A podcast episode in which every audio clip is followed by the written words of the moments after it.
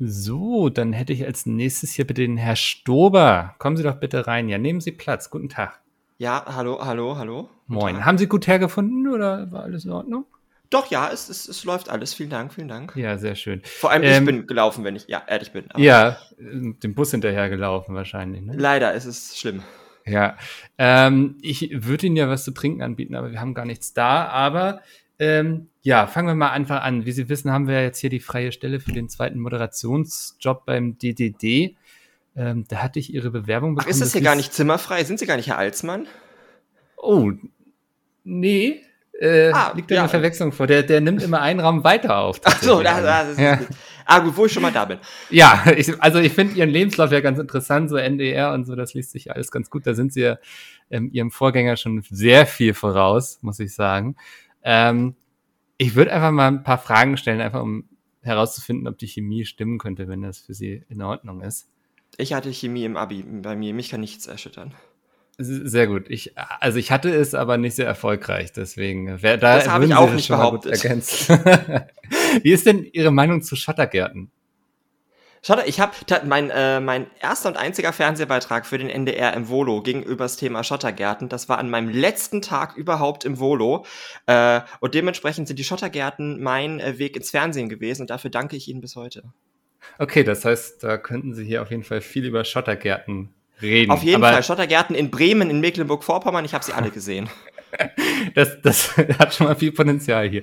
Ähm, Nudelauflauf oder Raclette? Was, wo würden Sie eher hingreifen?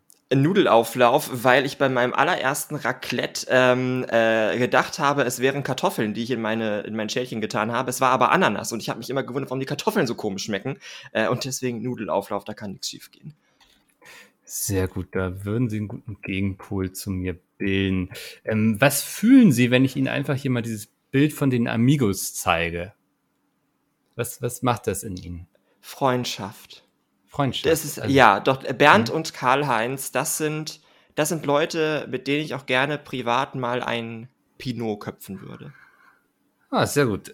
Herr Stober, ich würde sagen, ich würde Sie einfach gerne jetzt mal zum Probearbeiten hier behalten, wenn das für Sie passt. Ja, doch, ich, ähm, doch, ja, ja. War alles schon irgendwie sehr, sehr richtig, sehr gut. Ich habe hier gewisse Andy-Vibes gespürt. Ich glaube, sie könnten ein guter Ersatz sein. Dann würde ich ja. jetzt einfach mal sagen, hallo und, und herzlich willkommen. Einen, und ich habe einen Nachnamen, das ist doch auch schon mal nicht schlecht. Ja, und wir werden den gleich auch noch ergänzen um einen Vornamen, nämlich nachdem ich gesagt habe, hallo und herzlich willkommen zum DDD wie angekündigt, diese Woche nicht mit Andy, aber ihr habt es schon im Anfangsgag gehört, ein absolut adäquater Ersatz, also so gut, dass Andy sich jetzt Gedanken machen muss, ob er hier in Zukunft noch dabei ist, nämlich Marcel Stober. Ich werde dich jetzt einfach duzen ab jetzt, ähm, weil wir, wir sind jetzt ja aus diesem Gag raus.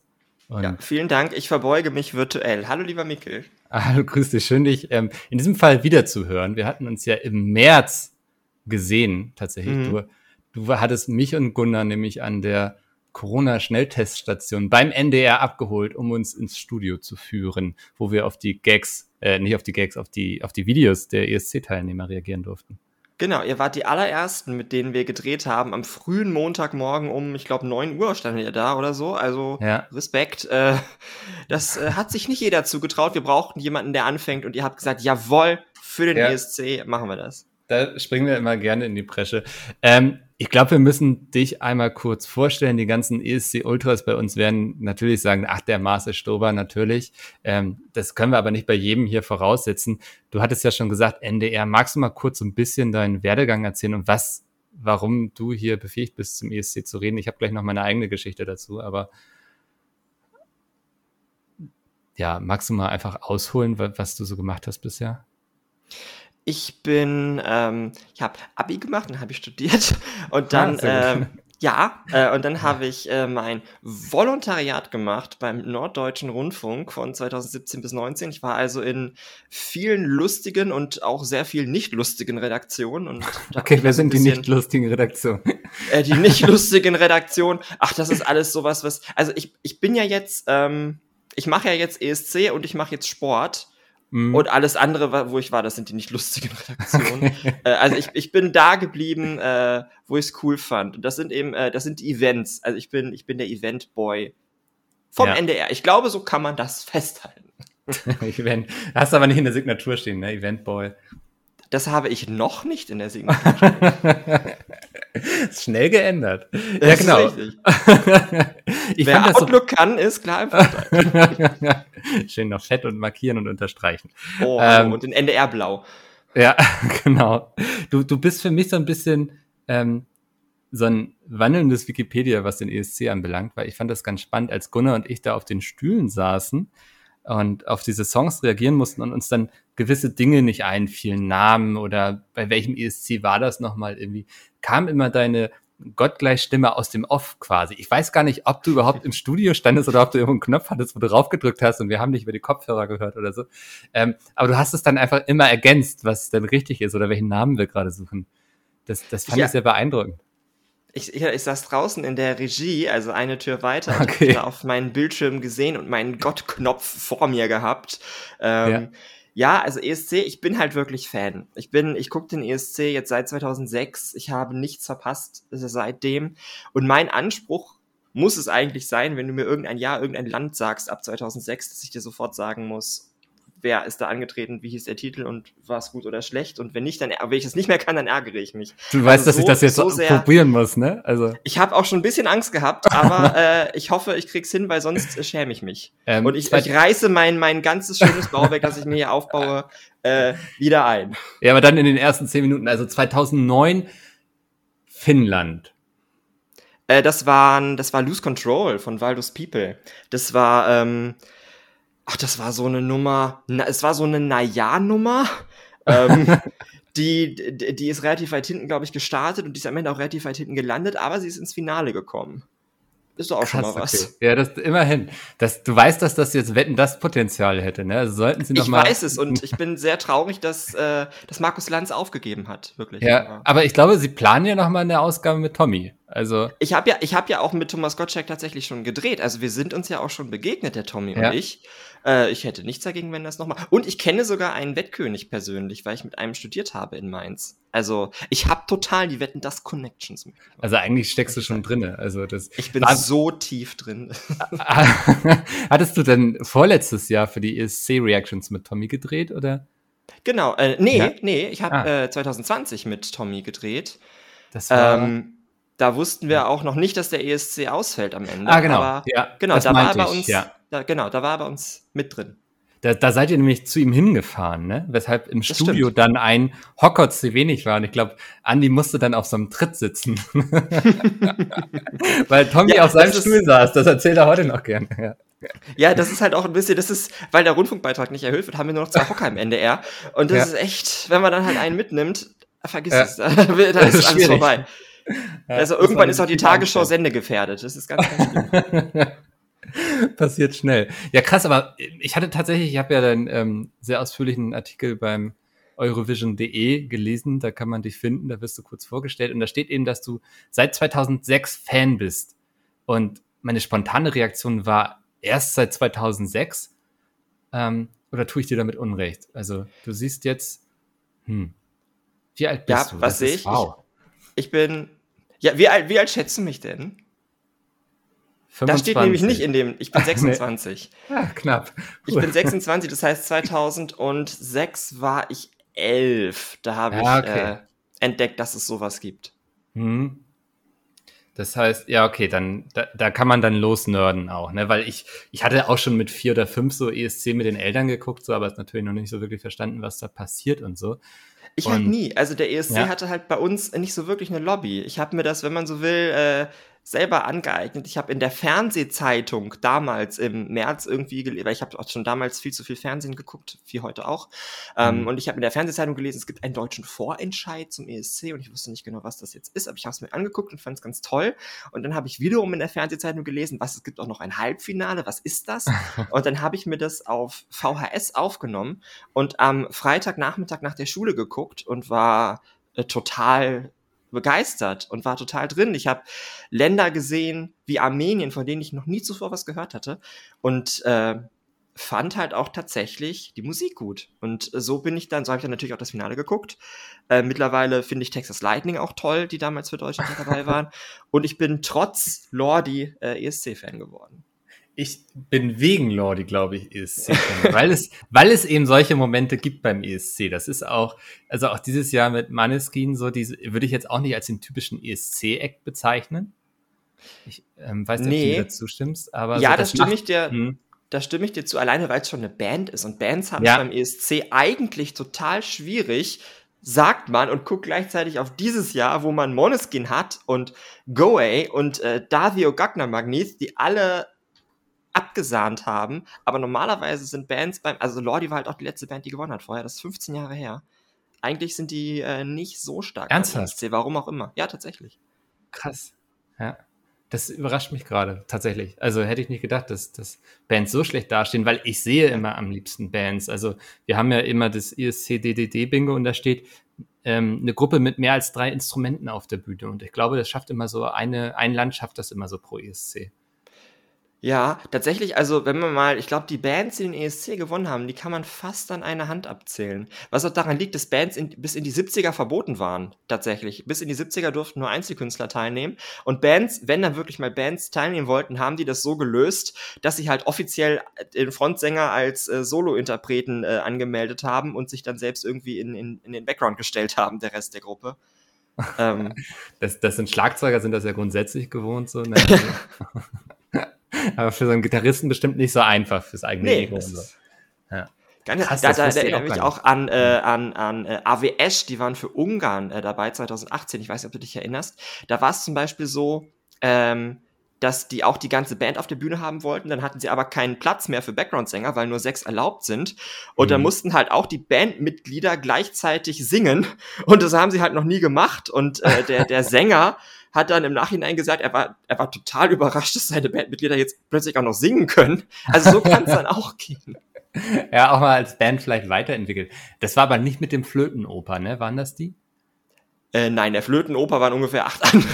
nee, Flötenoper, äh, Flötenoper war 2018 Serbien, das war aber auch toll. Ah, okay. Ähm, ja. ja, aber das ja. war quasi so Prototyp auf Flötenoper. Ja, ich finde, jeder ESC braucht so einen älteren Herrn mit so einem langen weißen Bart, der irgendein Blasinstrument spielt. So. Auf jeden Fall. Das gehört für mich dazu. Aber allgemein mag ich das auch immer, wenn sie irgendwie Blasinstrumente und so auf der Bühne haben. Wenn da ein bisschen was passiert und nicht nur so Balladen. Ja, Tröten. Ich, ich liebe ja grundsätzlich Songs mit Tröten. Und dann ja. kam halt dieses Jahr United Kingdom und da dachte ich, ah, ich muss es, ich muss diese Position vielleicht überdenken. Ja, hat keine starke Lobby aktuell jetzt mehr, ne? Also mit dieser riesigen Trompete da als Bühnenbild auch einfach. Also das, auf mich hatte es den Eindruck gemacht, als hätte Großbritannien gesagt, wir müssen jemanden hinschicken, aber wir wollen auch nicht gewinnen. Ja, das, also diese Bühnendeko habe ich auch erstmal, ich dachte, das wären, das wären zwei Trompeten, die waren ja wirklich riesen, riesen, riesengroß. Ich dachte, die hätten sie einfach hinten auf dem Backdrop in den Hintergrund gemacht und das wär's. Und es, ich saß ja sogar wirklich in der Halle und habe ah. Proben von Großbritannien gesehen und habe es erst nicht begriffen, dass das Realkulisse ist, dass die wirklich zwei riesen Trompeten angefertigt haben, offenbar nach Rotterdam verschifft haben. Ich weiß nicht, wie die da hingekommen sind, um sie dann da hochzuhängen und dann runterzufahren so viel Aufwand für das, was am Ende rausgekommen ist. Das hat mir auch leid getan. Ja, und hätte sie dann noch jemand gespielt oder so zumindest. Also, aber ja, ja, ein, ein Riese, der Trompeten spielt. Das will ich sehen beim ESC. ja, das, das sind immer so die Dinge, über die ich freue. Nee, aber dieses Jahr hat mir der ESC wirklich hervorragend gefallen. Also da war viel bei, irgendwie, was ich gut fand. So Estland, du bist ja auch Estland-Fan, ne? Steht da. Ja, das stimmt. Also ich bin, äh, der ESC hat mich zum Estland-Fan ein bisschen gemacht, weil ich sag mal so frühe 2010er Jahre, da finde ich, hatte Estland eine echte Hochphase. Also da haben die Jahr für Jahr richtig gute Songs geschickt, die ich heute noch mag. Die, das Problem ist, die, die Besten sind halt immer im Halbfinale rausgeflogen. Das ist sowieso das grundsätzliche Problem beim ESC. Das Beste fliegt immer im Halbfinale raus. Dieses mhm. Jahr auch wieder. Ähm, aber da bin ich richtig so zum Estland-Fan geworden. Und letztes Jahr war ich dann auch im Urlaub zum ersten Mal da. Zwar nur so zwei Tage in Tallinn, aber auch die Stadt Tallinn hat mir richtig gut gefallen. Ich hatte eins der absurdesten Fußballstadien-Erlebnisse in meinem Leben und äh, äh, Estland und vor allem Tallinn kann ich, glaube ich, nur empfehlen. Echt du musst schönes Land, eine schöne Geschichte. Du musst jetzt dieses Fußballerlebnis äh, erzählen, ne? Das, du kannst sowas ich, nicht anteasen. Ja, ja. Ich war ja auch, ich war ja, also äh, Fußball, wenn man schon mal in anderen Ländern ist, mache ich das tatsächlich gern, dass ich ins Stadion gehe. Ich war schon in Malmö, ich war auch in Finnland schon mal im Fußballstadion. Dieses Jahr hoffentlich noch in Island. Ähm, und in Estland war das so, wir hatten Karten für, ich sag mal, das Topspiel der Liga, das war irgendwie Vierter gegen Fünfter. Das hat, mhm. das hat schon mal fünf Euro gekostet. Das ist, da kriegt man ja hier nicht mal ein kleines Eis mehr für in irgendeinem Fußballstadion. Ja. Ähm, dann war das so, dass man vor dem Stadion haben sie so einen Fußballkäfig aufgebaut, wo man erstmal zwei Stunden mit seinen Freunden kicken konnte. Habe ich auch so noch bei keinem Bundesliga-Match gesehen. Ich glaube, wer gewonnen hat, hatte in der Halbzeitpause des, des Bundesligaspiels noch so eine kleine Siegerehrung bekommen. Das lustige Löwenmaskottchen ist vorne rumgelaufen und hat, äh, hat Eis verteilt äh, der, der die ersten 200 Besucher dieses, dieses Spiels haben gratis Eis bekommen. Also es war so schön, was man da alles macht, um die Leute ins Fußballstadion zu. Das, das Spiel war im Nationalstadion von Estland. Da passen 15.000 Leute rein. Ich glaube, es waren um die 350 da. Oh Gott, oh Gott, oh Gott, oh Gott. Also, also alle haben kostenloses Eis bekommen eigentlich. So ungefähr, ja. Man hätte ja. auch noch ein zweites kriegen können. Also das war, äh, das war toll. Ich liebe es. haben die da keine große Fußball- Kultur, sag ich mal, oder? Also.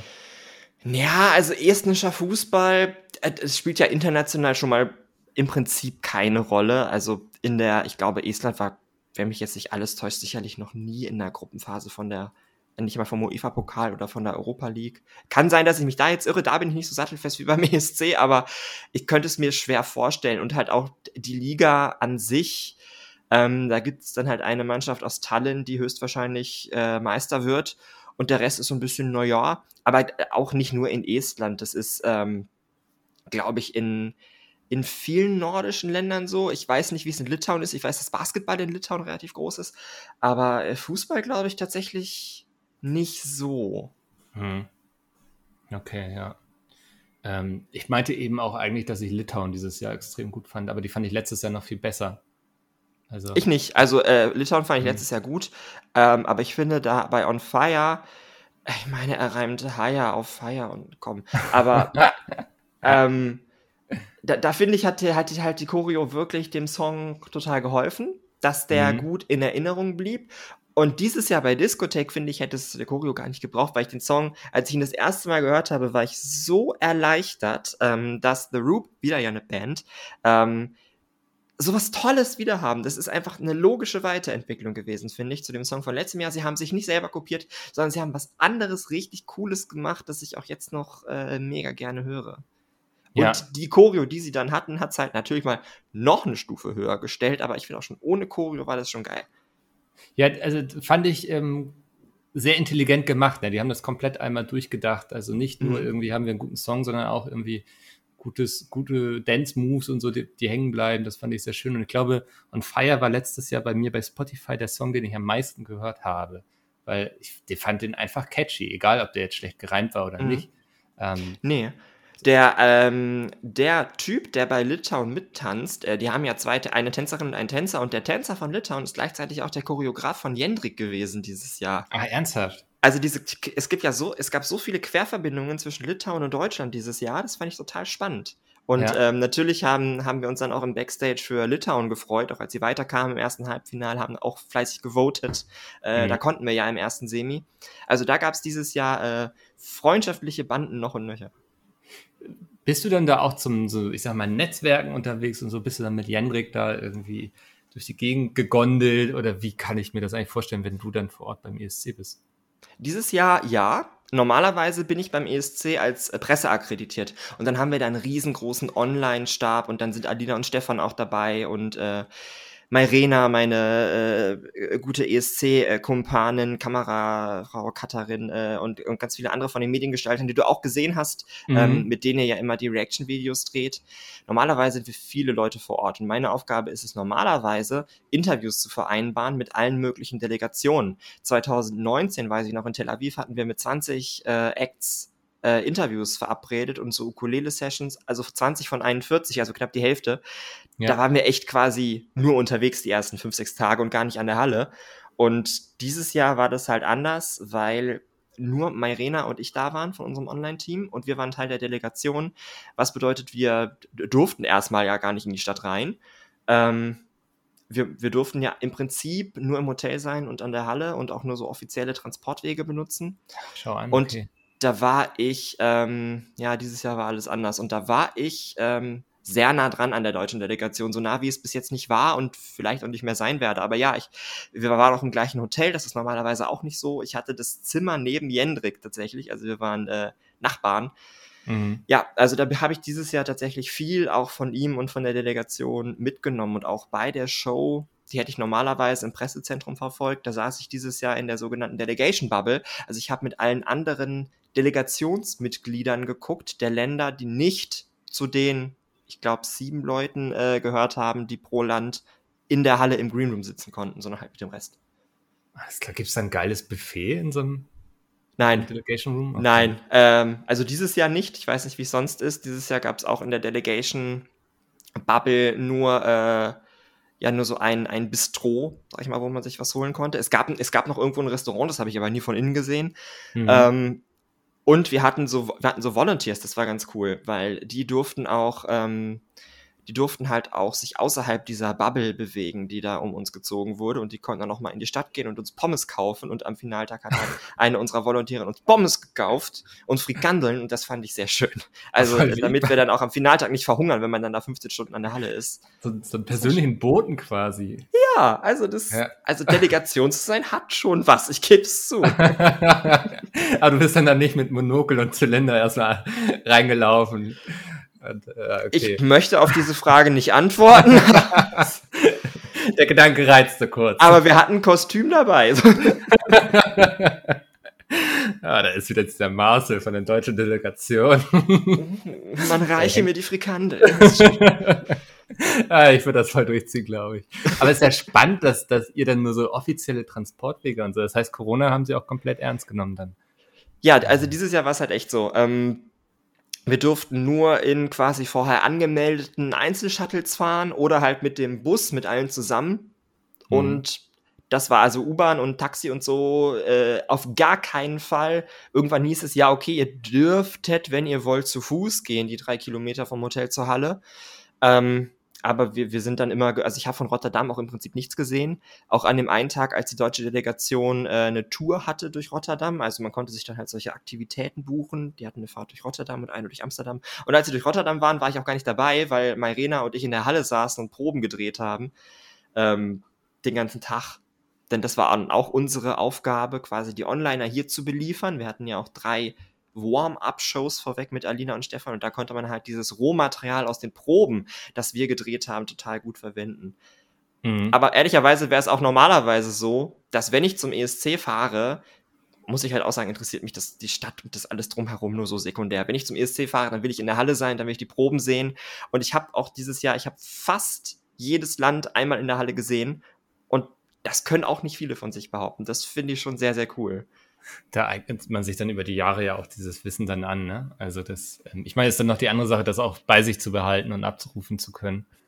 Ja, und das Schöne war, auch das, deswegen fand ich diesen ESC eigentlich sehr normal. Denn auch mit Corona und auch mit alle zwei Tage sich testen lassen müssen, waren die Abläufe eigentlich relativ ähnlich. Also wir hatten den roten Teppich, wir hatten die Proben, wir hatten quasi die gleichen Drehbedingungen wie sonst auch in der Halle.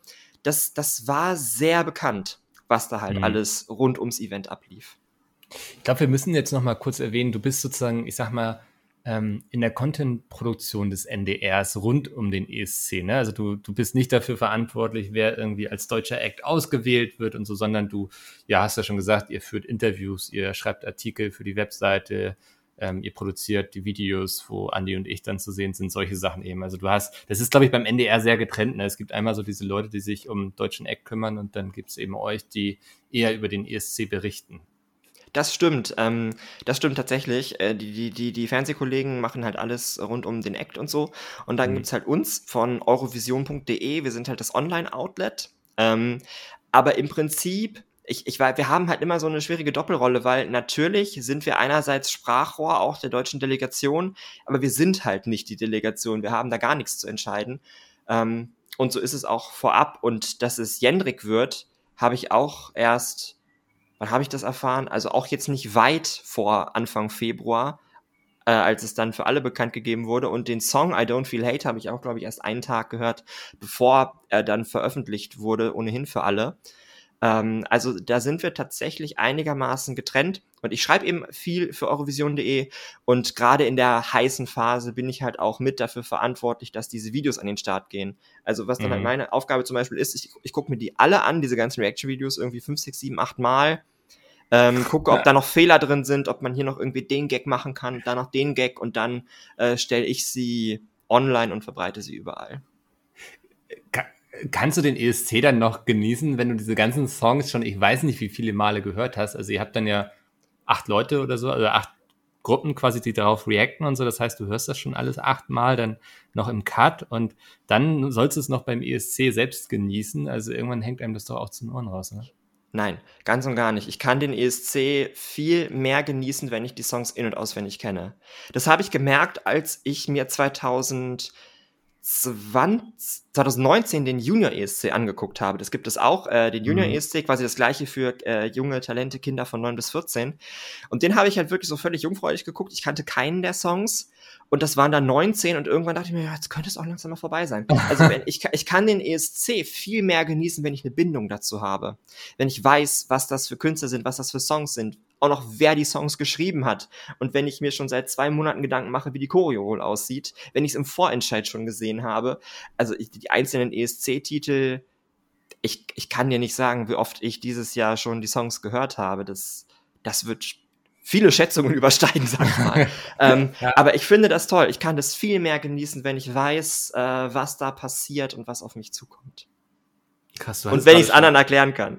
ja, ja, das ist, ist auch immer ganz praktisch, wenn da zwei so Idioten sitzen, die keine Ahnung haben. Ähm, wenn da jemand ist, der Ahnung hat. Das hilft. Ähm, wir hatten ja jetzt schon ein paar Mal so das Stichwort Vorentscheid. Deutschland verzichtet jetzt ja seit, ich glaube, 2015? Äh, seit 2020 erst. Ernsthaft? Erst seit 2020? Ja, es gab immer einen Vorentscheid. Er war halt nicht sonderlich erfolgreich. Vielleicht haben es die ah. Leute deswegen vergessen. Ähm, aber doch, äh, die Sisters 2019 wurden noch per Vorentscheid ausgewählt. Ach, ähm, und ja. erst äh, Ben Dolich 2020 wäre der erste gewesen, bei dem man komplett darauf verzichtet hätte. Wie ist denn deine Meinung dazu? Glaubst du, Deutschland braucht wieder einen Vorentscheid, damit wir alle in dieser Schuld mit drin hängen, dass der Song jetzt verkackt hat? Also das ist ja dann, vielleicht fällt es uns dann nicht ganz so leicht, sich darüber lustig zu machen. Oder? Ja, auch auf, auf Ann-Sophie und Levina wurde ja auch äh, draufgehauen, völlig zu Unrecht. Und ja. ähm, aber äh, grundsätzlich ist meine persönliche Meinung, ja, wir brauchen einen Vorentscheid. Ich finde, und da wird aber sicherlich auch jeder ESC-Fan das gleiche sagen. Ich glaube, jeder mhm. ESC-Fan wird immer einen Vorentscheid, der am besten auch noch mehrere Wochen dauert, äh, einer internen oder einer Jurywahl vorziehen. Und da bin ich ja ganz genauso. Ja, also ich würde mir den auch sofort wieder zurückwünschen. Einerseits hätten Andi und ich dann hier mehr, mehr Inhalte, über die wir reden könnten. Ne? Das ist natürlich auch immer schön. Ja, natürlich. Aber wenn ich auch also so ich. Kann, hm? ich, ich, kann, ich kann ja sogar die Argumentation in Teilen nachvollziehen, äh, dass man sagt, wir haben keinen Vorentscheid, weil wir eben auf diese Expertenjurys vertrauen. Ähm, aber ich finde zum Beispiel auch, man kann, man kann das vereinen. 2018 mit Michael Schulte hat man das ja auch wunderbar vereint. Da hatte man auch diese beiden Juries und man hatte gleichzeitig noch ein Drittel Televoting. Man hat trotzdem eine Show.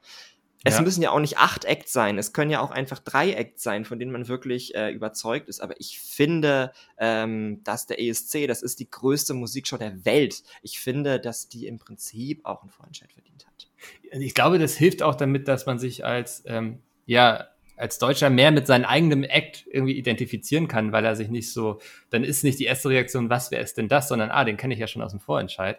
Ähm, weil das, weißt du, so bei, bei Ben Dolic letztes Jahr habe ich vorher nie was von gehört irgendwie, war mir komplett fremd. Ähm, Jendrik dieses Jahr genauso, was ja grundsätzlich, meine ich, ist gar nicht schlimm, dass man vorher noch nichts von denen gehört hätte. Aber wenn ich die schon mal bei einem Vorentscheid gesehen hätte und gewusst hätte, ah, okay, und die haben sich da jetzt durchgesetzt, das kann ja vielleicht sogar was werden und so, ähm, ich glaube, das ist was anderes. Und wenn ich so zurückdenke, so früher diese Vorentscheide, glaube ich, wo dann waren das noch zwölf Bands, die dann da mitgemacht haben oder so. Das war ja also auch in den, ein ja, Event für sich, ja. Total. Also das war, das war tatsächlich alles vor meiner Zeit. Also, wobei, nein, äh, 2013, äh, Vorentscheid für Malmö, da waren es auch zwölf Acts. Aber ich glaube, so 2004 hat das, hat das, oder 2005 hat das so aufgehört, dass man riesengroße Vorentscheide hatte. Ich mhm. bin ja 2006 dann dazu gestoßen, da waren es drei äh, die sich da die sich darum ähm, äh, gekümmert haben, wer das ESC-Ticket kriegt. Wenn man sich heute noch mal anguckt, wer 2006 im Vorentscheid war, wirkt das total unwirklich übrigens. Da waren, da waren nicht nur Texas Lightning, die gewonnen haben, äh, aber weißt du zum Beispiel noch, wer 2006 die anderen beiden im deutschen Vorentscheid waren? Absolut keine Ahnung. Also ich glaube, Scooter war mal irgendwann mit im Rennen, aber welches Jahr? Ja, ja genau, Scooter. Nee, Scooter war, ich glaube 2004 war Scooter. Äh, nee, 2006 waren tatsächlich äh, Thomas Anders und Vicky Leandros, die beiden Ach, anderen im deutschen Vorentscheid. Ja. Ähm, und Texas Lightning hat dann gewonnen. Für mich, also Texas Lightning war ja jetzt in diesem Dreier-Line-Up, finde ich, der unbekannteste Name. Hm. Ähm, Habe ich damals auch nicht so komplett verstanden. Aber ich muss auch sagen, dass ich so gerade in meiner Anfangszeit des ESC vieles noch nicht verstanden habe. Lordi habe ich damals auch nicht verstanden. Berka Serdutschka fand ich furchtbar für die Ukraine ein Jahr später. weil ich mir dachte, ja. wie, wie kann man denn aus, der, aus dem ESC so eine Gag-Veranstaltung machen? Was soll denn das? Ähm, aber mittlerweile sehe ich das äh, natürlich auch ein bisschen anders und merke, was Verka Serdutschka ja für, für eine schöne Sache dem ESC gebracht hat und dass sie ja völlig zu Recht heute noch überall in jedem Rückblick auftaucht. Ja, ich, ich tatsächlich ähm, bewerte ich den ESC anschließend auch immer so ein bisschen danach, wie, ähm, wie memebar er ist quasi gewesen ist. Also wie viele Memes konnte man dazu produzieren und so. Und da habe ich das Jahr 2019 in ganz fürchterlicher Erinnerung. Das war für mich einer der langweiligsten ESC, an die ich denken kann, weil das sich alles so gleich anhörte. Also ich weiß nicht mal mehr, wer gewonnen hat. War das Portugal? Duncan Lawrence, deswegen waren wir in Rotterdam. Ah. ja, ergibt Sinn, ja. Er ist alles schon so weit weg durch Corona. Ja, so. ja, ist, ja. Ähm, nee, aber das ich, 2019 fand ich wirklich langweilig. Also keine Ahnung, wann das gelegen hat. Ich fand den 20er total öde, was ich im Nachhinein gemerkt habe. Was ich gemerkt habe in unserer letzten Songcheck-Sendung, die wir mhm. 2020 gemacht haben, wo wirklich ein Eck nach dem anderen war, man sagte, ja, wir könnten jetzt auch zum nächsten kommen, ja, wir könnten auch zum nächsten kommen, oh verdammt, ist die Sendung schon zu Ende. Ähm, da habe ich wirklich gemerkt, dass die Songs, die sie dieses Jahr hatten, obwohl ja viele Acts die gleichen waren, äh, finde ich äh, im großen Teil besser waren als die 2020er, weil das echt sehr, sehr gleichförmig war und sehr balladesk auch viel. Ähm, aber mich würde mal interessieren, Mikkel, guckst du den ESC eigentlich ironisch? So wie man irgendwie den Bachelor guckt oder Sommerhaus der Stars ironisch sieht? Oder äh, bist du da wirklich so mit so einem Fanherzen dahinter? Nee, das, also da bin ich, ich glaube, also ich habe lass mich mal überlegen, ich glaube, ich habe 2016 wieder angefangen, den ESC wirklich zu gucken. Das war so Zufall. Ich war irgendwie abends zu Hause, hatte nichts zu tun und war auf Twitter und habe dann gesehen, die twittern alle über den ESC und dachte, komm, machst du jetzt auch mal an und habe dann irgendwie mitgetwittert und so. Und da war ich noch nicht so davon überzeugt, aber das war hinterher so ein geiles Erlebnis mit diesen ganzen Leuten auf Twitter, dass ich seitdem wirklich Fan vom ESC bin. Aber bei, für mich geht es beim ESC auch nicht um die Musik, die da irgendwie zu hören ist, sondern um dieses ganze Event als Gesellschaftserfahrung. Das klingt mhm. jetzt sehr hochtrabend, aber so dieses, irgendwie alle gucken das zusammen und irgendwie versuchen irgendwelche lustigen Witze zu machen und haben Spaß. Und ich finde, der ESC ist auch immer sehr, sehr positiv. Es wird relativ wenig gehatet oder gehässig. Also wenn man sich jetzt über einen Jendrik vielleicht lustig macht, weil er drei Punkte bekommen hat, dann ist das irgendwie immer mit dem Augenzwinkern. Ähm, keine Ahnung, deswegen gucke ich den ESC, aber ich würde nicht behaupten, dass ich den irgendwie ironisch gucke. Ich glaube, dafür stecke ich viel zu tief drin mittlerweile. Hm. Das ist ein also bisschen das, was ich manchmal höre vom American Football. Das ist ja auch so eine, so, so ein American Football spielt dauert ja auch gerne mal drei bis vier Stunden und offenbar äh, gehen da die Leute auch am Sonntags halt hin, weniger um das Spiel zu sehen, weil im American Football Spiel passiert relativ wenig, da gibt es total viele ja. Unterbrechungen und so. Ähm, aber die gehen da hin, um sich zu treffen und um die Nachbarn irgendwie zu sehen und um Bier zusammen zu trinken. Ähm, das ist dann ja quasi der, der ESC für dich.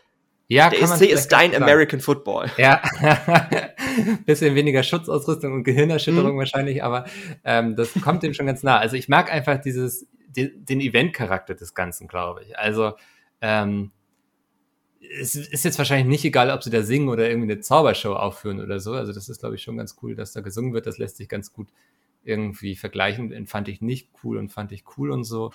Ähm, aber es ist für mich nicht entscheidend quasi, dass da gesungen wird. So sondern mehr der ganze Drummel hm. drumherum hm. und so. Das, das finde ich schon cool, ja. Auch mal ein weißt interessanter du, Gedanke. Würde, der, würde so eine Art hm. Supertalent hm. international auch funktionieren? Also quasi der ESC nur mit 26 Ländern bringen irgendein Talent auf die Bühne? Wahrscheinlich nicht.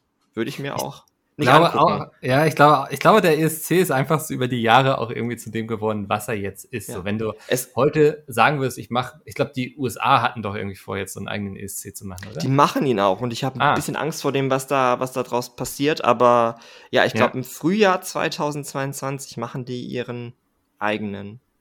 Krass, ich glaube, das, das wird, ja, das, das wird, glaube ich, in die Hosen gehen. Das wird sich anfühlen wie so eine Talentshow, glaube ich. Glaube ich auch. Und ähm, wobei den Bundesvision Song Contest fand ich ja sehr gut. Ähm, mhm. Den hätte man bei Pro7, finde ich, äh, wiederholen sollen äh, oder wieder zurückholen sollen, anstelle jetzt äh, eine Komplettkopie des ESC zu versuchen.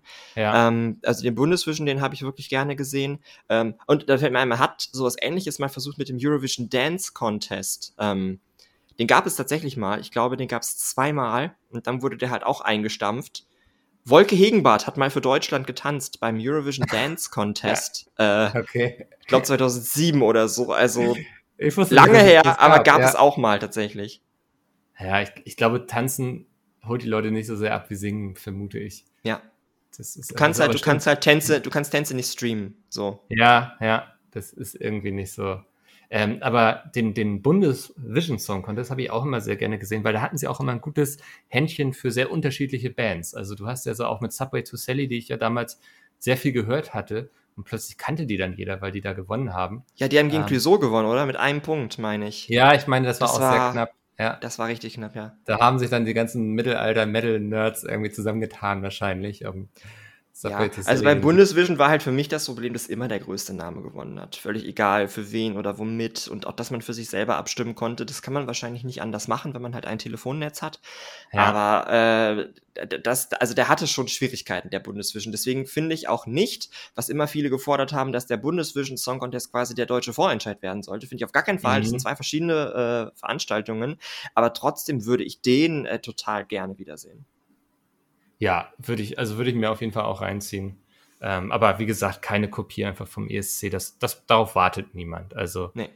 das ist wirklich so. Worauf ich gewartet habe, war ja die Ankündigung, dass Russland ähm, 2021 nochmal Little Big ins Rennen schickt. Ähm, ich war mhm. sehr enttäuscht, dass, dass die dieses Jahr nicht angetreten sind, weil für mich war es 2020 eigentlich der beste Song. So im Nachgang. Tatsächlich. Also ja. Ja, der war ganz funny, aber jetzt der beste Song weiß ich nicht, ob ich da mitgehen würde. In Russland hat man sich auch total lang sehr bedeckt gehalten, was jetzt eigentlich mit Little Big passiert. Und dann hatten sie den Vorentscheid und, und man wusste als Fan vorher gar nicht, was ist das jetzt für eine Show? Tritt, tritt da jetzt nur Little Big auf? Treten da andere auf? Dann war Little Big in dem Vorentscheid auch noch da.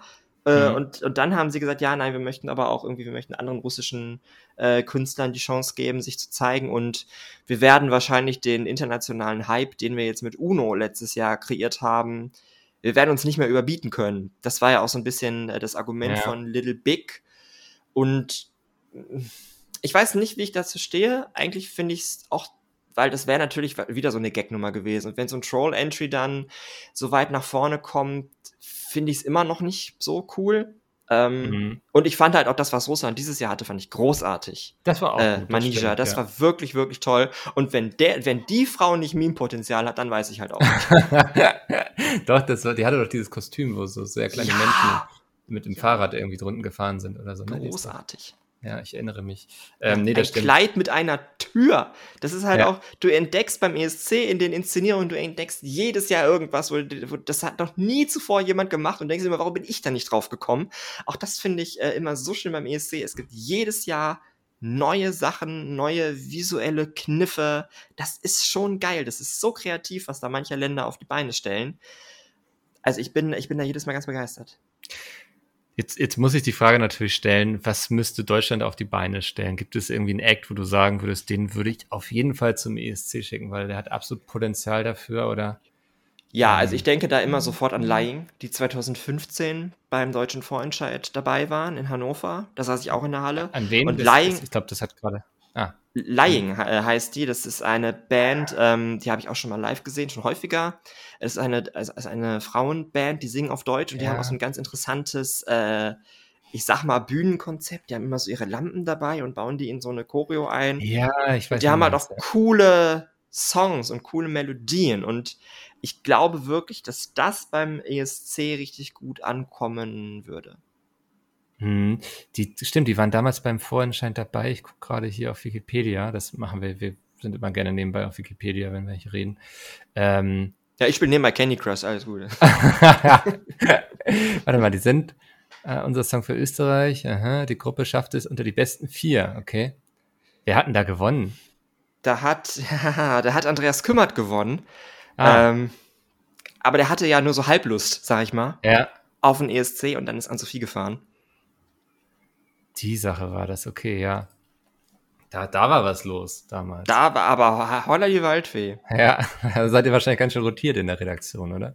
Da war ich ja noch nicht Teil. Ich bin seit, ah. äh, ich bin ja seit 2017 im NDR mit dem Volo mhm. und so ab 2018 äh, war ich in der ESC, bin ich in der ESC-Redaktion. Also damals hatte ich mit dem NDR noch nichts zu tun. Ich war äh, privat äh, im Publikum in Hannover beim Vorentscheid. Ich und muss sagen, dass ich mit Andreas Kümmert und seinem Song damals eh nicht so wahnsinnig viel anfangen konnte. Und ich wusste, das hier ist das Jahr, äh, wo ich mich beworben habe, als freiwilliger Helfer in Wien dabei zu sein. Ich war also als, als Volunteer damals 18 Tage beim ESC und habe quasi für den ORF da mitgeholfen und ich hatte ehrlicherweise keine Lust, Andreas Kümmert anzufeuern, weil mich der Song so gar nicht abgeholt hat. Und dann habe ich mich so gefreut, als Anne-Sophie am Ende gewonnen hat, weil ich auch die Inszenierung vom Anne-Sophie im Vorentscheid total großartig fand. Davon hat man sich leider in Wien verabschiedet. Man hat halt damit angefangen, dass man erstmal irgendwie 20 Sekunden äh, dem Publikum den Rücken gezeigt hat. Das war auch nicht der beste Start und ja, ich muss, die Inszenierung war nicht geil, aber den Song von Anne-Sophie finde ich heute noch toll. Ah, die war das, ja, ja, ich erinnere mich. Die, die stand einfach die ganze Zeit in der falschen Richtung. Aber die hatte auch so eine große Lampe dabei, ne? Ja, das stimmt, aber Laien haben andere Lampen. okay, jetzt sieht so ein bisschen aus wie diese Ikea-Lampe. Die, die. Nein, ja, die, das ist so eine Lampe, die sieht man in jedem dritten Bühnenbild. Also die war ja. vielleicht jetzt nicht so außergewöhnlich.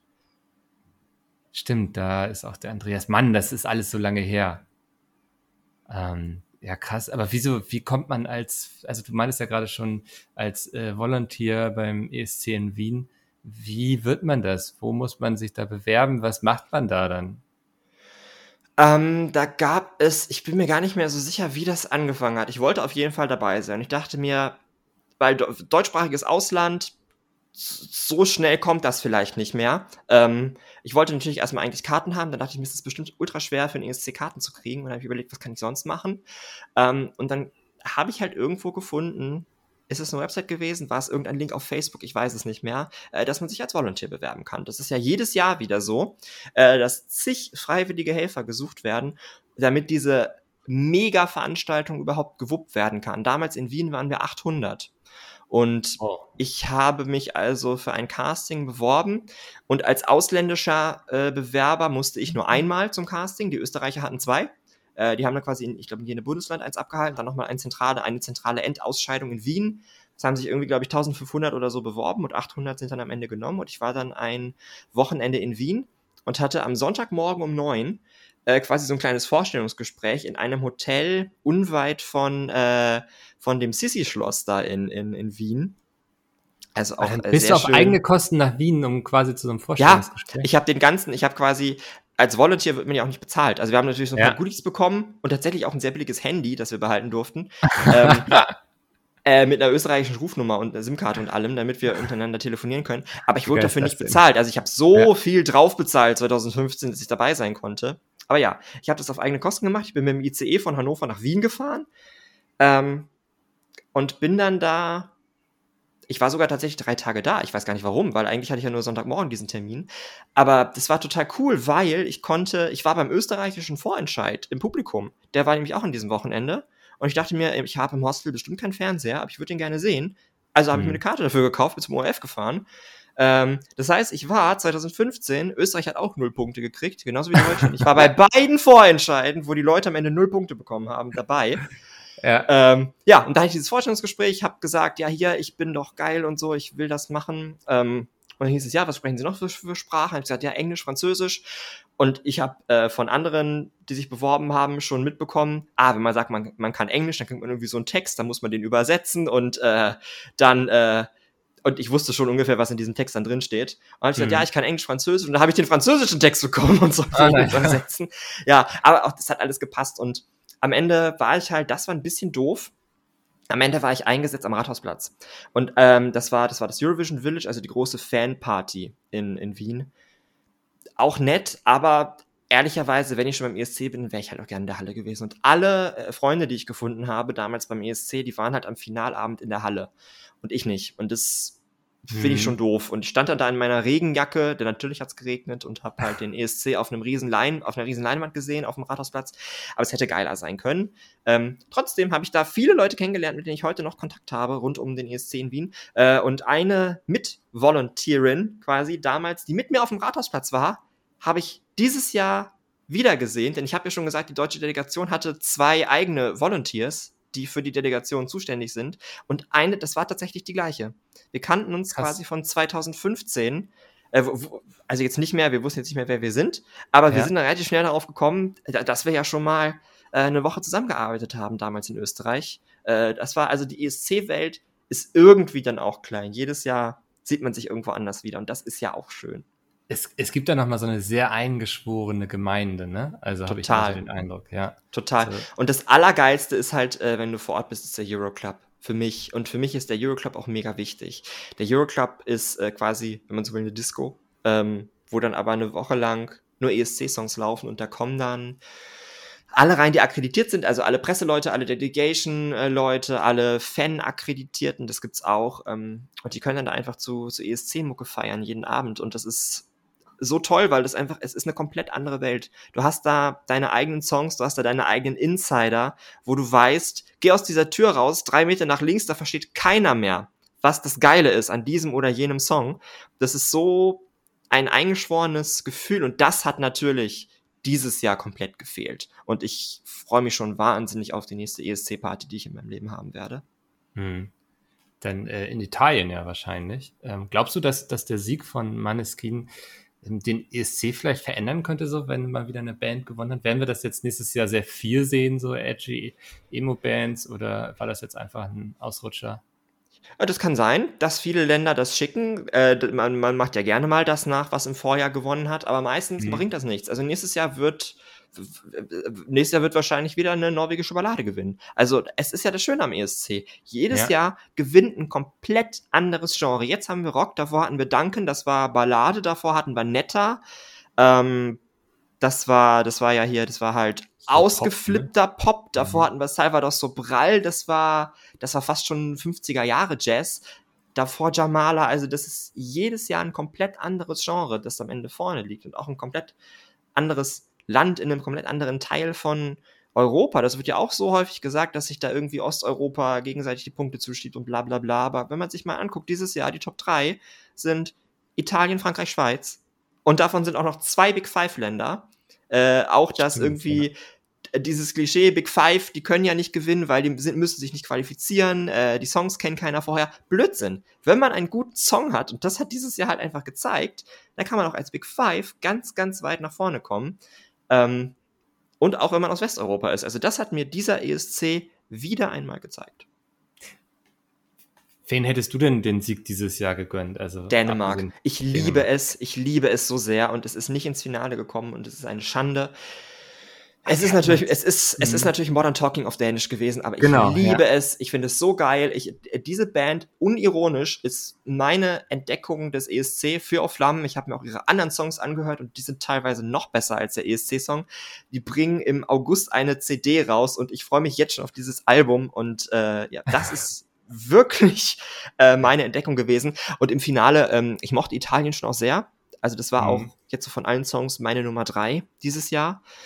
Ich hätte es aber auch der Schweiz sehr gegönnt, weil einfach John Stiers, wie er dann da im, im Backstage saß, ich, ich fand, der sah einfach so sympathisch aus. Ähm, ich hätte es Frankreich nicht gegönnt, obwohl ich den Song mag, aber ich hätte es ein falsches Zeichen gefunden, wenn jetzt so eine, so eine, halt so, so eine Ur, äh, so eine Ur-Klischee-Nummer, die man auch 1963 hätte singen können, 2021 den ESC gewinnt, hätte ich ein bisschen schwierig gefunden. Und ich muss auch sagen, ich, im Prinzip bin ich auch für die Jurys beim ESC, aber es ist mittlerweile doch relativ einfach herauszufinden, auf was die Jurys stehen. Es ist einfach immer die Ballade. Es war Cesar Sampson, dann war es Tamara ja. Todevska, äh, jetzt hier äh, Barbara Pravi, also oder, oder John Stiers. Also die Jury-Lieblinge sind doch immer relativ einfach rauszufinden und das finde ich dann auch ein bisschen doof. Da wünsche ja. ich mir eine größere Offenheit auch für andere Genres. Und, und ich habe immer das Gefühl, so dieses ganze Jury-Voting und so, da kann man ja mit einem Auge hingucken, so, weil man weiß eh, sobald jetzt die Punkte aus den Telefonvotings kommen, das wird eh nochmal alles über den Haufen geschmissen irgendwie. Das sagt noch recht wenig aus. Ich glaube, Italien, auf welchem Platz waren die? Ich glaube, fünfte, wenn mich nicht, vierte oder fünfte. Ja, also. Ähm, ja, also es gibt in der, es gibt auch so in der ESC-Show an sich tatsächlich einiges, was ich verändern würde. Oh, das interessiert ich, mich. Ich finde zum Beispiel, also die, die Acts und so finde ich ja großartig, aber mich interessiert zum Beispiel auch der Interval Act einfach null. Ich hätte es dir, ohne nachzugucken, wahrscheinlich nicht sagen können, wer dieses Jahr Interval Act war. Und auch jetzt könnte ich dir die Namen, glaube ich, nicht mehr sagen. Interval Act finde ich immer so langweilig. Das ist das, was kommt, um die Voting-Zeit zu überbrücken. Okay. Ja, Aber ich finde auch die Voting-Zeit viel. Beispiel, ne? Genau, der Interval ist ja. halt immer irgendwer aus dem Land und dann holen wir noch Madonna ran. Ach, guck mal, Mont Löw hat auch noch Zeit. Und, mhm. oh, und dann kommen drei Schnelldurchläufe und dann kommt noch ein Stargast, dann kommt noch die Siegerin vom Junior ESC. Das ist immer der Interval. Und mittlerweile geht das eine Stunde, in der im Prinzip nichts passiert. Und das finde ich sehr doof. Das finde ich viel zu lang. Früher hatte man 10 bis 15 Minuten Voting-Fenster und dann ging es halt auch los mit der Punktevergabe. Und Jetzt schaltet man halt durch die Länder durch. Jedes Land sagt nur 12, ist also quasi nach 20 Sekunden wieder runter vom Schirm. Das geht viel zu schnell, man kriegt nichts mit. Es ist aber im Prinzip auch egal, weil im Endeffekt nochmal das Televoting kommt. Das ist, finde ich, total falsch. Ähm, ja. Natürlich ist es bis zum Ende spannend, ja, weil bis zur letzten Sekunde alles passieren kann. Das ist ja auch der Hintergrund, warum man es macht, verstehe ich. Aber trotzdem finde ich, fände ich deutlich besser, wenn es so ist wie früher und jedes Land halt das kombinierte Voting gibt ähm, und dann weiß man halt nach 33 Jahren schon, wer gewonnen hat. Aber das ist mir dann auch egal. Das ist mhm. für mich der, der ESC und da hätte ich es gerne wieder ein bisschen klassischer. Und halt ja, auch das Jury-Voting interessiert eigentlich ja auch keinen. Man will ja wissen, wie nee. das Televoting ausgegangen ist und das wird dann am Ende kurz mal eingeblendet. Ich glaube, in Deutschland weiß doch, weiß, es weiß doch niemand spontan, für wen das deutsche Televoting äh, Publikum 12 Punkte vergeben hat, oder? Also. Ich müsste Selbst raten, ich ja. müsste jetzt ja. Und ich habe es getwittert am Finalabend, selbst ich müsste jetzt überlegen, und das kann es ja eigentlich nicht sein. Ähm, das finde ich halt einfach nee. falsch. Die waren gar nicht im Finale. Nee, ich weiß, die Jury hat zwölf an, Jury hat zwölf an Frankreich gegeben. Televo äh, Litauen. Äh, äh, Deutschland hat zwölf an Litauen vergeben, das ah, Televoting. Aber siehst du, allein, dass ich jetzt so lange überlegen musste, ähm, das ja. kann es eigentlich nicht sein. Ja, krass. Also das geht ja. völlig unter. Ja. Ja, es ist einfach so viel Downtime irgendwie, finde ich, ne? wo man dann irgendwie nichts mit sich anzufangen weiß, weil ja, Jury-Voting immer ist so, ja, okay, warten wir mal, bis das durch ist, weil dann geht für mich das eigentliche Voting los, wo es dann drauf ankommt. Ähm, ja, fürchterlich. Ähm, aber glaubst du denn, dass, dass wir als Deutschland dann auch bald mal wieder einen Act vor Ort haben, der mal ein paar mehr Punkte mitbringt, oder?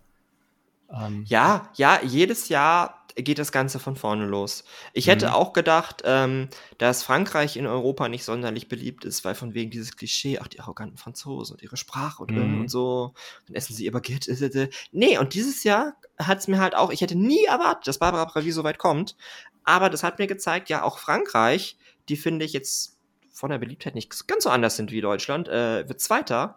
Man darf nie vergessen, dass Lena den ESC gewonnen hat. Ähm, und dass auch Michael Schulte Vierter wurde. Genau. Äh, ja. Es ist, es hängt nicht an dem Land, ob man gute Punkte kriegt oder nicht, sondern es hängt an dem Song und an der, an dem Künstler und an der Inszenierung. Und natürlich äh, glaube ich, dass äh, nächstes Jahr wieder alles komplett von Null beginnt und dass wir da äh, genauso erfolgreich sein können wie die anderen auch. Das, das lässt hoffen. Ähm, du hattest eben schon hier den Euroclub genannt. Ich glaube, so hieß er, ne? Mhm. So. Ja, ja, genau. Ähm, muss ich natürlich auch gleich an die Party auf dem Spielbudenplatz denken. Ne? Das ist ja für uns Hamburger äh, großes Ding. Warst du da mal vor Ort oder? Nein, so, weil, mir, weil mir das zu viel ist. Also da würde ich ja? niemals freiwillig hingehen, weil ich den ESC nicht mit 10.000 Leuten gucken will. Ich, ja. ich mache das tatsächlich seit 2000 10, seit dem Sieg von Lena, habe ich jedes Mal eine, eine private ESC-Party veranstaltet, solange bis ich dann immer vor Ort war. Mhm. Ähm, und da habe ich auch gemerkt, mit so drei, vier ist es cool. Bei zehn wird's schon komisch, weil dann kann ich mich auch nicht mehr auf, das, auf den Fernseher konzentrieren. Dann reden die Leute dazwischen und ich hasse es. Weil ich will den, e ich will den ESC ja auch sehen. Und ja. das ist, der ESC ist für mich Weihnachten, Geburtstag und Weltmeisterschaft äh, an einem Tag. Das ist ein Feiertag. Und ja den, den will ich äh, so verbringen, wie ich es möchte. Und das sind mir da schon zu viel. Und auf dem Spielbodenplatz, erstmal regnet es die ganze Zeit. Ähm, und dann sind da auch, also ich, ich fühle mich, ich würde auch Public Viewing zur Fußball-WM nicht machen. Ich, da gucke ich es mir mhm. tatsächlich lieber alleine in meinem Zimmer an, als mich mit 50.000 auf eine Fanmeile zu stellen. Ähm, da bin ich nicht der Typ für. Ich bin aber auch kein Festival-Typ. Also das ist ohnehin, finde ich nie so geil, da acht Stunden in einer Riesenmenge zu stehen und dann regnet es, dann ist es zu heiß. Dixie das ist, da bin ich einfach nicht, ja, da bin ich einfach nicht der Typ ja. für. Aber sollten wir vielleicht mal Barbara Schöneberger zum ESC schicken? Ich, ich finde, wir sollten mal Harpe Kerkeling zum ESC schicken. Oh, das Harpe Kerkeling hat so ja. viele tolle Nummern äh, und so viele schöne alter Egos und äh, angeblich macht er ja auch bald mal wieder was für RTL. Ich bin sehr gespannt, was da kommen soll. Also der ist ja, ja jetzt nicht weg vom Fenster und der ist sehr ESC begeistert. Warum denn nicht? Ähm, das ist ein Helge ja. Schneider, denke ich gerade auch. Ja, muss man, muss man humortechnisch ja der Typ für sein. Das bin ich bei Helge Schneider nicht. Also ähm, musikalisch ist der ja, der kann ja was. Das ist ja. Also, äh, äh Katzeklo ist äh, unbestritten äh, der, der beste Song, den dieser Planet je gesehen hat. Ja, aber das zu toppen für den ESC, das stelle ich mir halt auch schwierig vor. Ist schon da müssen wir, da müssen ja. wir ihm ja jetzt auch nicht so eine hohe Hürde da äh, bauen. Da weiß ich nicht, ob ja. er sich da so wohlfühlen würde. Ich verstehe. Aber, aber ich überlege tatsächlich gerade, was, wie die internationalen Fanjournalisten auf so einen Helge Schneider reagieren würden. Das, ja. ähm, das wiederum stelle ich mir witzig vor. Ja, ich glaube, ähm, es würde sehr unangenehm für alle Beteiligten werden. So. Also für jeden, der dann zuschaut und so, wenn Helge ja. auf die Bühne kommt und sich so ja. hinsetzt und ja. sich einen weghackt. Ja. das, äh, das, allein dafür würde ich schon überlegen, irgendwie. Also, naja, ich glaube, also ich glaube, Deutschland braucht mal wieder ein bisschen mehr Mut, was die Auswahl des Acts anbelangt, habe ich so den Eindruck. Das wirkt immer sehr so berechnend. Ja, das das Problem ist, ähm, ganz viele Punkte, was man immer so hört, irgendwie Deutschland braucht mehr Mut, Deutschland braucht eine mhm. ausgefeilte Choreo, Deutschland muss sich mal was trauen. Ich finde, das sind alles Punkte, die auf Jendrik zutreffen.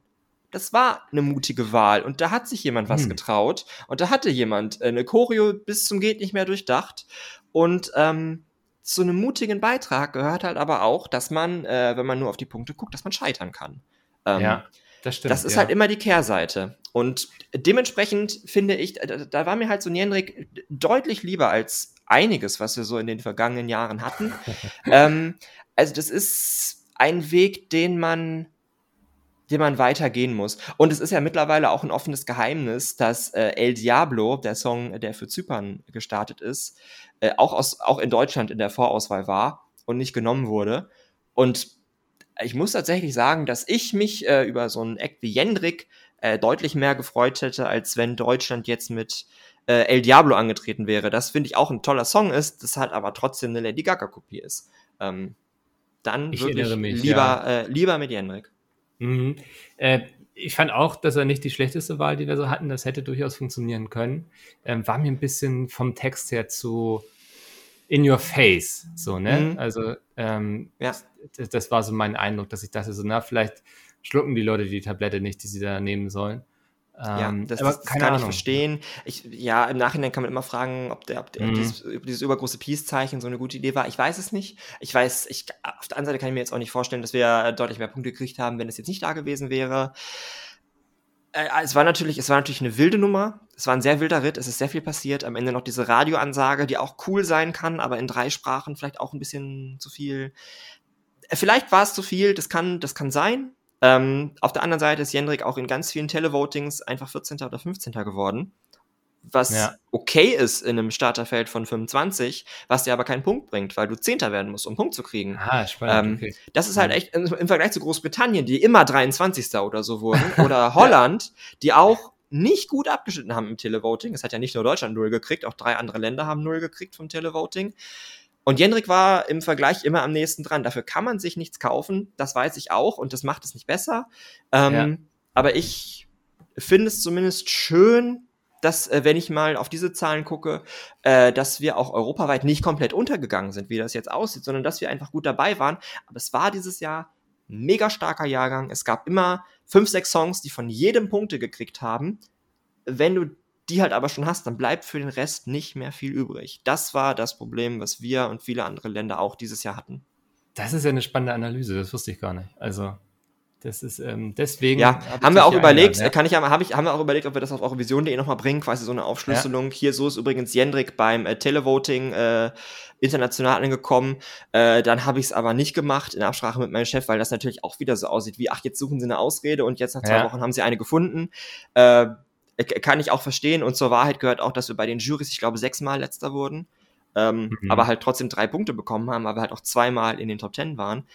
Ähm, ja, also man, man, man kann sich da in diese Zahlen, man kann sich da so drin verlieren, ja. was am Ende ja niemandem hilft. Wir sind Vorletzter, und nächstes Jahr geht's einfach wieder von vorne los. Es ist ja auch ein bisschen so ein Meme geworden, ne, dass wir wenig Punkte bekommen. Also man muss es dann vielleicht auch einfach embracen. Ja, ich kann dieses Germany, ich kann dieses aus Teller, ich kann es nicht mehr sehen, wirklich. Jedes Mal. Und auch bei der Fußball-EM, dann wird das wieder rausgekramt, ey. Es ist. Ja. Ja, aber sonst auch, auch Gendricks Auftritt ist ja auch ein Meme geworden und der Finger und ja, das. Peace-Zeichen und so. Es, hat ja, auch was. Genau, also das in der Es ist in der Popkultur angekommen und er ist wurde auch gut verwertet, ja. Genau, und er ist halt auch goldig. Also bei den ESC Ultras ist, glaube ich, Jendrik auch mit der sympathischste Act dieses Jahr gewesen. Das glaube ich, ich schon. Ich hatte ihm ja auch tatsächlich bei Instagram geschrieben, ob er nicht mal Bock hat, hier bei uns im Podcast zu kommen. Er hat nicht darauf reagiert, aber ähm, wenn er das hier irgendwann mal hören sollte, weil er sich denkt, geil, ich möchte noch mal unbedingt wissen, was die da über den ESC gesprochen haben dieses Jahr, mhm. äh, bist immer noch eingeladen, Jendrik. Also ähm, Andi und ich würden das gerne mal mit dir durchsprechen, wie das so war. Aber ich kann auch verstehen, ich glaube, das ist auch so, als Künstler bist du dann vielleicht auch durch damit ne? und hast keinen Bock mehr, dich ständig dazu zu äußern. Also. Ja, also er, er will ja jetzt auch, oder er hat, glaube ich, er war in Stockholm und hat da jetzt ein paar neue Nummern aufgenommen. Er hat uns auch schon, äh, während wir vor Ort waren, einfach mal um Wartezeit zu überbrücken oder so, hat er uns auf seiner Ukulele auch schon mal was vorgespielt, ähm, was er sich so, so denkt für künftige Singles. Also Jendrik kann, kann ja was und Jendrik ist total musikalisch ähm, und würde jetzt sicherlich noch viele Sachen rausbringen. Ich kann das auch ein Stück weit verstehen. Natürlich hat er immer gesagt, äh, sein Ziel ist es, dabei zu sein. Das hat er geschafft. Aber es ist ja klar, dass auch Jendrik sich mehr erhofft hätte als ein Platz 25. Und dann kann ja. ich es auch ein bisschen verstehen, wenn man da jetzt äh, erstmal Abstand von nimmt. Er hat uns tatsächlich vor ein paar Tagen äh, allen eine Dankesmail geschrieben, ähm, die, die so dabei waren in der Delegation. Das fand ich auch total süß von ihm.